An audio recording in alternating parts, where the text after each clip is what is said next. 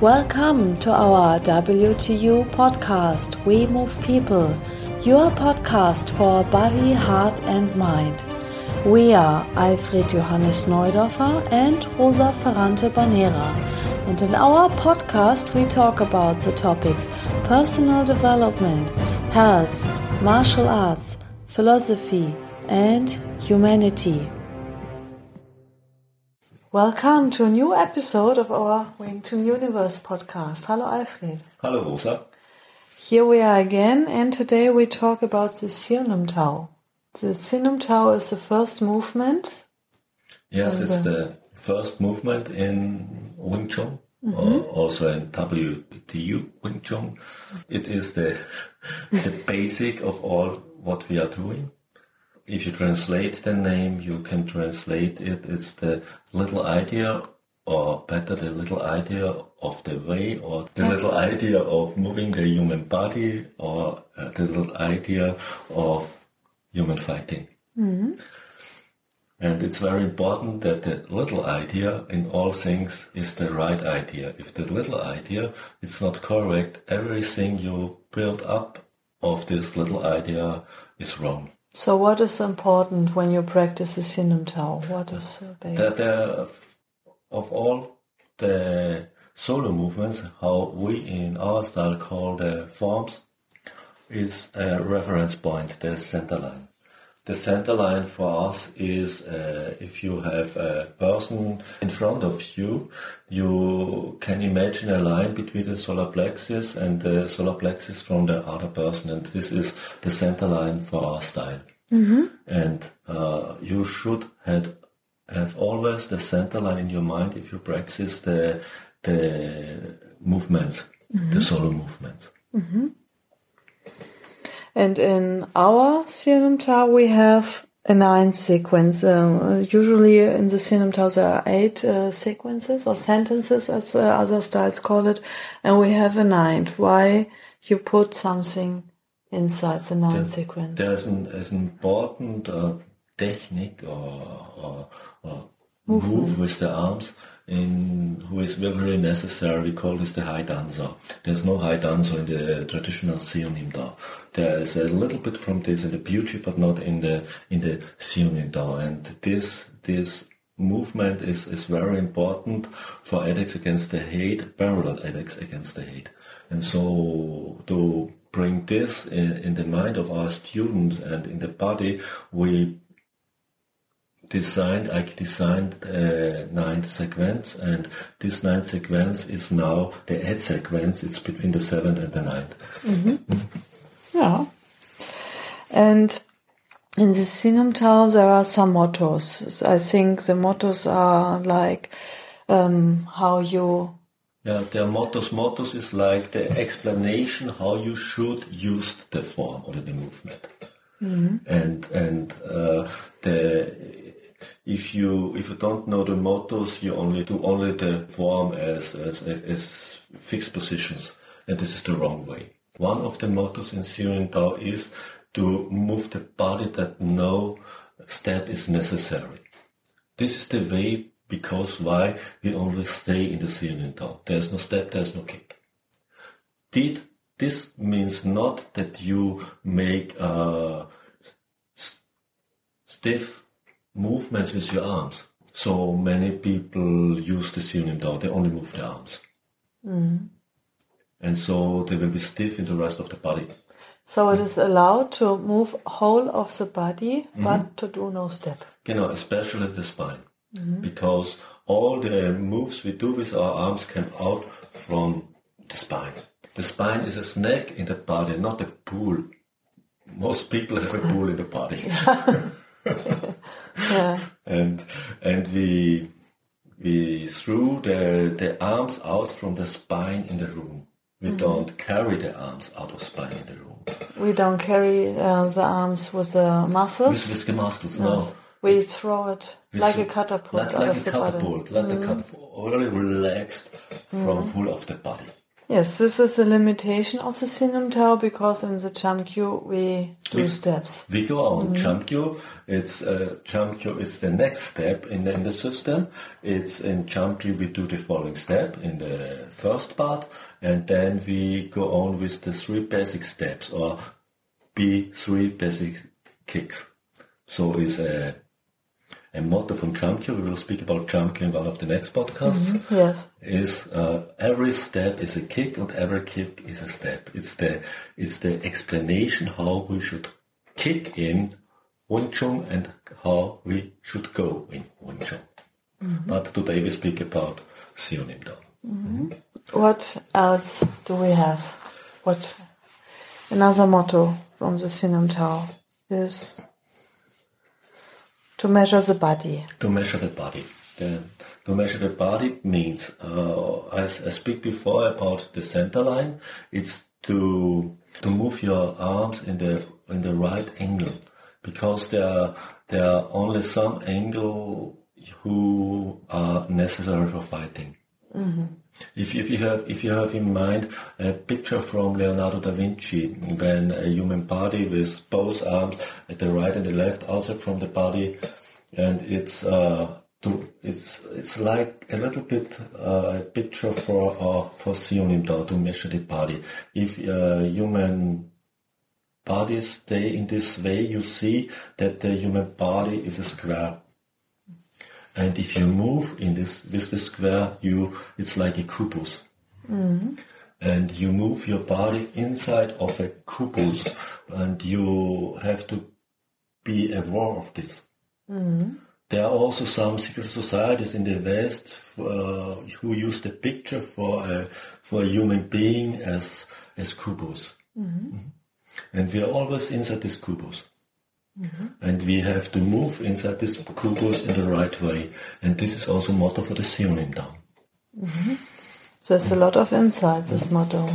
hmm And another motto is uh, to do the movements point to point. Point to point. The, the meaning is not you go from position to position.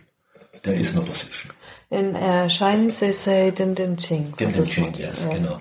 Not not the position because uh, the the a philosophy for moving in Wing Tsun is Taoism, and Taoism we could say one motto from Taoism is everything everything change Every, every time. time. There is no position in life. Nothing has a position. All is changing. It's it's it's it's against the nature to to go to a position. So the the point how in Sion the double dancer position it's not the position, it's the point the movement of the double dancer changes the direction. Mm-hmm. Double ganzo is the is the point where the movement changes the position, mm-hmm. the direction. It's a very important point. This is how we should move like water. Water has no position, only adaptation. And there's another motto which says um, the Wing Tsun person has no arms and no legs. Genau. Yes, the this this motto is the Wing Tsun practitioner has no legs and no arms. This means not that we cut the arms and legs. it means the movements, the impulse for the movements doesn't come from the legs or the arms. We, as we say uh, by the first motto from Siu Nim Tao, uh, we don't carry the arms through the room with tension in the muscles. We threw them out the body like a catapult. The same we do with our legs. The same we do whole of the time with whole of the body. This is the way how we move our body. We move our body in a very, relaxed way. We are not, we are not, uh, peoples who carry their bodies as, as, uh, Heavy weights. as heavy weights through the room. No. We go, we go in a relaxed way in the gravity of, of the earth who carry us, not we carry us, the gravitation carry us. And so we can be very, very relaxed. And in this relaxed way we can adapt, can adapt ourselves on its position. with body, with, with mind, with spirit, with all the things. And now I have a question. Um, does um, is the Siu Nim Tao a preparation for the highest or the last uh, movement or form, the double knives, or does the Siu Nim Tao comes from the double knives? Because there are some similar movements which looks the same. Both is right. Mm-hmm. At first, the Siu Nim Tao, as the little idea says, is it's the basics from all who came later. So the Siu Nim Tao is the preparation for the Chum Kiu. The Chum Kiu is the preparation for the wooden dummy. Then the long pole come in the system and this is the preparation for the Puja and the Puja is the preparation for the double knives. And in, in our style we have the, the guild field with other weapons who are beside this, this parts from Wing Tsun who also give more preparation in this way. Mm-hmm. But the other side of this this uh, metal is is that all came out. Expect the long pole all came out from the double knives. At the beginning, from our style was a knife style, and all break down from from this style to the basic from Siu Nim Tao.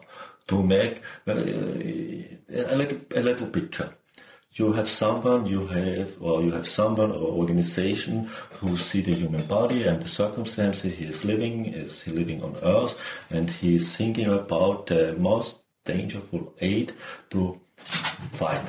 And in the earlier days, the, the human weapon or the human weapon is, is, is a knife. And how we should use the human body to fight with knives in the most dangerous way. Mm-hmm if we have a human body who is really in in a structure who we give him all the functions who are inside the potential of a human being. So this people or this this organization created what we call now Wing Tsun long, long, long ago. And it was called the style of the falling knives. So, and so our, this, uh, in our tradition, this style came to China in not not so long ago and has a new spring. So it grows again in Asia. 300 years ago, mm. grows up, mm. and the, for, the, the, the the form in which it grows up called the people in Asia at this time Wing Tsun, the beautiful spring.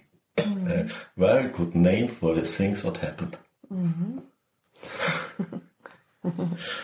and if you, if you, if you, uh, as these people started this, this, these movements and then they say, oh, how we can bring people who don't know this art of fighting, this art of human fighting, uh, how we can start it in with the with the most powerful basics, and so to break down the movements to the easy, easiest, easiest, the easiest part. And so there was Siunim Blanc. They say, okay, there it's how we move when we stay.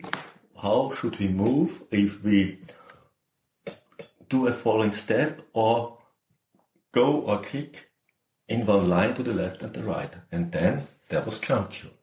And then they say, now we, what's the next step? If we fall or go about the other corners, not the line with all we have. Then we have wooden dummy. And then they say, oh, we move in the room with waves. What happened if you don't move waves? We, if we use a spiral at the point we are with the Edeka, then we have future and we, and we bring in the fingers that and and what we do if we step at the end of the whole movement who who, who start in the legs goes over the spine to the arms uh, if we step at the end with the fingers and rotate all the things who can be rotated inside the body to make a spiral then we have beauty. If we all do this with a long pole then we have long pole. And if we get double knives in our arms. Double knives can be folding inside the body, they can rotate to all sides, and these movements came out from the body, not from the knives, then we are by the double knives. I think we need to have uh, we have to do an episode for each movement. Yes, yes. Uh, what you what uh, your understanding is from this yes, movement. What, what in our style, uh, Wing Tsun style is the understanding. What is my understanding Mm. of the thing? And this is why we don't uh, say form. It's to us a movement because it's a preparation for something. It develops some qualities in the human Yes, being. uh, if you say form, in, in most uh, in most human brains, if you say form, they have positions in the mind, and they are looking for positions, and so we call our forms movements. That the that the point to move is more more in Focus. in the focus of what you are doing. Okay, thank you. Then I think uh, this is enough for today. Thank- Thank you for listening to us. If you have uh, a question, please send us an email on Wing Tsun, uh, no, sorry, info at wingtsununiverse.org. Yes, thank you also, and bye. Bye.